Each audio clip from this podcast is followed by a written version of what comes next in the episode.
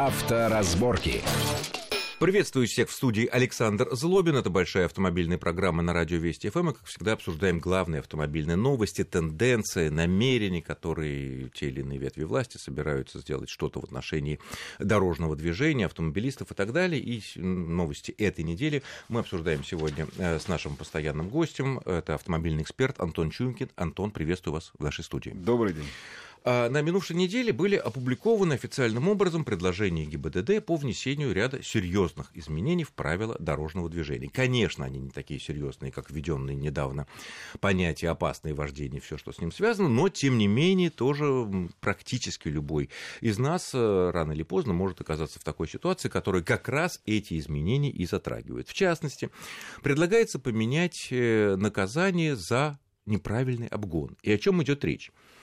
А, если раньше были разночтения между автомобилистами, сотрудниками ГИБДД или там судья, если человек выехал в разрешенном месте на обгон, там, где была прерывистая и соответствующий знак, а вернуться по тем или иным причинам, потому что фура сбоку ехала или что-то, он смог, там уже была непрерывистая, угу.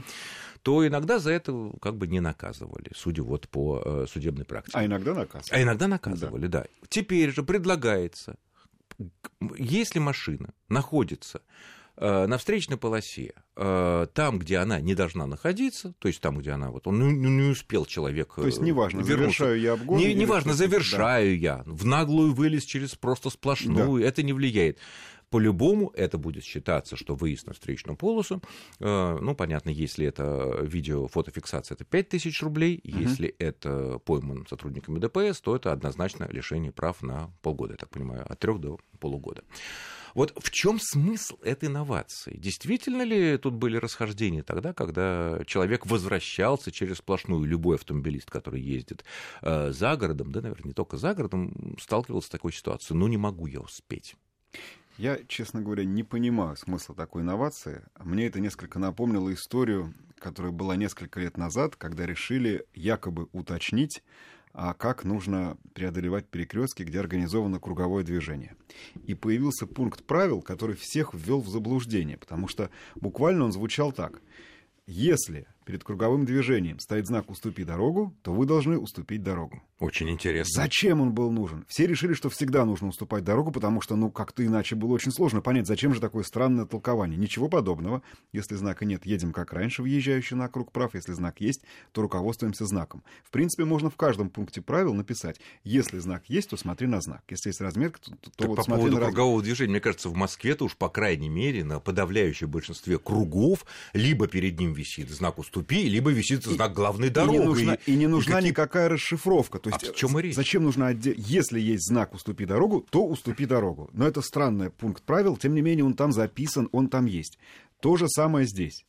Если ты едешь по встречной полосе, то значит ты едешь по встречной полосе. Вот перевод на русский язык этого пункта правил вот такой. Ты и раньше не мог находиться на полосе встречного движения. Там, где именно, нельзя. Да, именно поэтому и были вот эти вот расхождения. Но если нельзя, значит нельзя. То есть тогда уж нужно было, по идее, не вводить этот дополнительный пункт правил. Я всегда против дублирования. Оно всегда запутывает только Абсолютно. лишний раз. Потому что я так легко сейчас за ночь э, правила увеличу даже не в два, а в четыре раза вот таким простым дублированием тех или иных показателей. Я просто перед каждым знаком буду писать. А вот если здесь пешеходный переход, то здесь пешеходный переход. Я также отношусь... Не надо пропустить пешехода, да, если он там есть есть. Вот мне кажется, что это ровно то же самое, а, такое же странное дублирование. Антон, мне оно стороны... не нужно, но я понимаю, что вот а, очень многие говорят, ну как же, это хорошо на Западе, там разметка сначала с большими паузами, с большими этими а, То есть заранее предупреждает, потом, чтобы тебя... потом, и поток потом сплошная. Честно говоря, ну так вот, положа руку на сердце, а, у меня не самый маленький водительский стаж, но на все... Западе? Нет, и здесь, здесь в первую очередь, в первую очередь здесь. А, и все те случаи, когда я возвращался после обгона через сплошную, я прекрасно понимал, что я виноват. Вот прекрасно понимал. Не настолько уж, как мне кажется, у нас гиблая ситуация с дорогами и с разметкой, что можно всегда сослаться на то, что «Ой, она внезапно стала сплошной». Вот только что она была прерывистой, и прям вот тут же стала сплошной, я никак не мог успеть вернуться. Но ведь, но ведь там... Вот честно говоря, А с другой стороны, меня, меня, почему слабый. я начал с этого наш разговор, после этого пункта, казалось бы, предложение так странного, действительно. Но ведь там тоже не дураки сидят. Значит, что-то за этим стоит. А не дураки сидят именно э, опираясь вот на ту практику, когда начинали доказывать, да я не видел, да я не успел, ах, она внезапно началась, это ваша а. сплошная. Соответственно, действительно, суды могли то так, то эдак. Мы начали со слова «иногда», но закон не любит слово «иногда». Вот для того, чтобы это слово «иногда» убрать, ГИБДД и предлагает такую себе поблажку. А, Им так удобнее. Ну, не поблажка, а такое более четкое определение. Хорошо, а... а представим себе ситуацию, опять же, в которой может оказаться любой из нас. Вот мы пошли на обгон, э, вот фура, мы думаем, что, ну, там, две фуры хотим обогнать. Да. Ну, ну, допустим, да, они не очень быстро движутся. И вот нормальные, прерывистые, мы это место знаем. И вот мы вылет... разгоняемся, все делаем абсолютно по правилам. Проходим первую фуру, вторую, и видим, что там еще и третья фура едет, тоже длинная да. такая, да, по своей да, полосе и так далее. И тут мы видим вдалеке, что уже начинается сплошная. И угу. что нам делать? Вот как, что? Что, мы, что делать? Снижать скорость и встраиваться между фурами. А, е... а, а пожалуйста, есть вариант. Какой? Расстаться с правами. Это наш выбор с вами. Она можно еще вариант, а еще, на встречной а еще, обочине а еще нельзя? вариант погибнуть. Не, не, не, не. это мы не вылетит вот, Именно это я и говорю о том, Значит, что делать, если... По правилам, вариант э, здесь э, как бы вот по правилам по один, правилам. сбросить скорость вплоть до полной остановки, там у нас есть такая фраза, но вам до полной остановки не нужно, вам нужно уравнять скорость с идущей справа фурой. И постараться между ними как-то встроиться ними в, в надежде, что они поймут наши неприятные там ситуации. Никогда не бывает зазора такого, чтобы нельзя было встроить ну, легковую машину длиной 4 метра, извините. Ну, фура, фура, как правило, и водитель такие, что они пропустят. Они пропустят, они, они понимают, что происходит. Еще раз скажу, и сам грешен, и сколько раз я видел такие ситуации, никогда не было такого случая, чтобы виновата была разметка. Да всегда был виноват водитель, который видел, что она кончается, и в надежде проскочить, что называется, Но он мог не видеть еще, еще одну или две фуры, которых вот он не видел, Но что когда вот четыре уже... идет, а не две, которые он планировал а... обогнать, или даже одна, Вы которая закрывает вообще весь вид. Вот эта история не видел и все прочее, угу. есть грубое такое возражение от старых гаишников, а как ты тогда права получил? Обязан был видеть. Это дорога, и все-таки я здесь считаю, что, ну, ребят, я все понимаю, законы, мы все сейчас юристы, прям вот лучше всех все знаем, но к себе-то требования тоже должны быть достаточно строгие. Увидел, что там вдалеке заканчивается а, прерывисто, начинается сплошная, сразу сбрасывай скорость. А второе, второй совет просто для тех, кто, может быть, еще не столь опытен, а, как те же самые водители фур. Ребят, не обгоняйте с большим превышением скорости через встречную полосу. То есть, если речь идет об опережении на своей стороне дороги, не об обгоне, пожалуйста, ну, у, это вас, понятно, у да. вас может быть разрешено Мы не 120, выезжаем, да, мы не выезжаем на встречку, это опережение, да. Но если вы выезжаете на встречку, сделайте опережение скорость опережения, конечно, не маленькой, но и не чрезмерной. Вы должны в любом случае успеть на расстоянии этой а фуры а вот... скорости уравнять.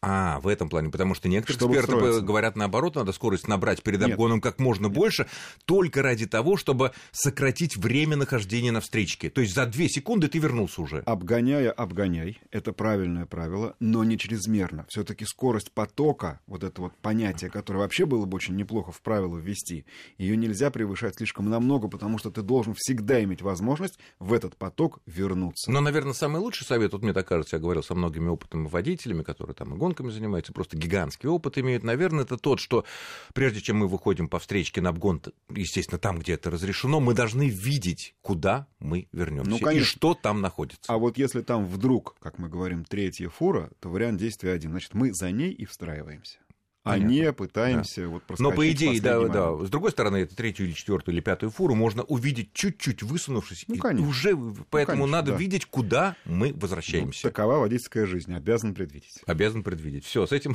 пунктом разобрались. Что еще из интересного нам ГИБДД подготовила в своем предложении, которое они направили в правительство для утверждения в правилах э, дорожного движения. Э, в частности, предлагается разрешить перевозить детей старше 7 лет на заднем сиденье без специальных автокресел, а с использованием только штатных ремней безопасности. А, ну, насчет передних сидений там ничего, изменений никаких не а, ну, происходит. Ну, 11 лет появилось. Было 12, стало 11. 11 лет. Вот, до 7 лет. Вот э, такое ощущение, что здесь чего-то не хватает, потому что раньше в правилах было сказано с учетом там возраста еще и веса. Вот здесь ведь вес, потому что бывают такие пухлячки, там, я не знаю, там, э, Вот э, первое желание — это прям разнести на месте тех, тех людей, которые предлагают, сотрудники да, ГИБДД, а и сказать, да что вы делаете, а вы, вы делаете опасной перевозку наших детей. Ну, вы разрешаете семилетним э, детям на заднем сиденье находиться без кресел. И а, даже без бустеров, так без называемых. Бустеров, вообще, без, только со штатными ремнями, чего сейчас а, нельзя. А что здесь опасно? Ну, если он уже Ремень рост... может... Там нет ничего про рост. Вот сейчас, сейчас до этого дойдем. А семилетка, вообще говоря, еще не совсем правильно сидит в машине, Поэтому, конечно же, такая перевозка, ну, я говорю, первое, что хочется, это сказать, да вы что, ребят, так нельзя, так опасно. Но я опять возвращаюсь к той умозрительной, а, к сожалению, э, иногда и практической задаче, которую я всегда себе задаю. Вот для меня перевозка детей по правилам это абсолютно святое. Но представим себе такую ситуацию. Я еду куда-то далеко, не на своей машине. Она не оснащена никакими средствами для Но за рулем. детей. Да, за рулем. Нет у меня ни бустеров, ни кресел, ничего. Вечер, начинается дождь. Автобусная остановка, на которой стоит мама с двумя маленькими детьми. Допустим, там, семилетками. И я знаю, что следующий автобус будет завтра, а дождь сильный и становится холодно. Я же не могу их подвозить. По правилам. Нет, можно, но за не деньги. Могу. Ну, за не... деньги. Потому что это нарушение стоит сколько там могу. сейчас? Ну, в любом тысячи? случае не могу. Значит, и если сейчас мне такую поблажку невольно позволяет новая трактовка этого пункта правил, если она будет то принята. я скорее скажу, ребят, а вы знаете, пожалуй, это правильно. Вот в Германии, где строго-настрого даже из роддома не отдадут, да, а, маму Кого? с ребенком, а, если ты не покажешь им люльку, может быть, это и правильно. А Но вот Гер- на этом интересном месте мы прервемся Да. буквально на несколько минут, после чего вернемся. Ни в коем случае не отключайтесь, дальше будет самое интересное. Авторазборки.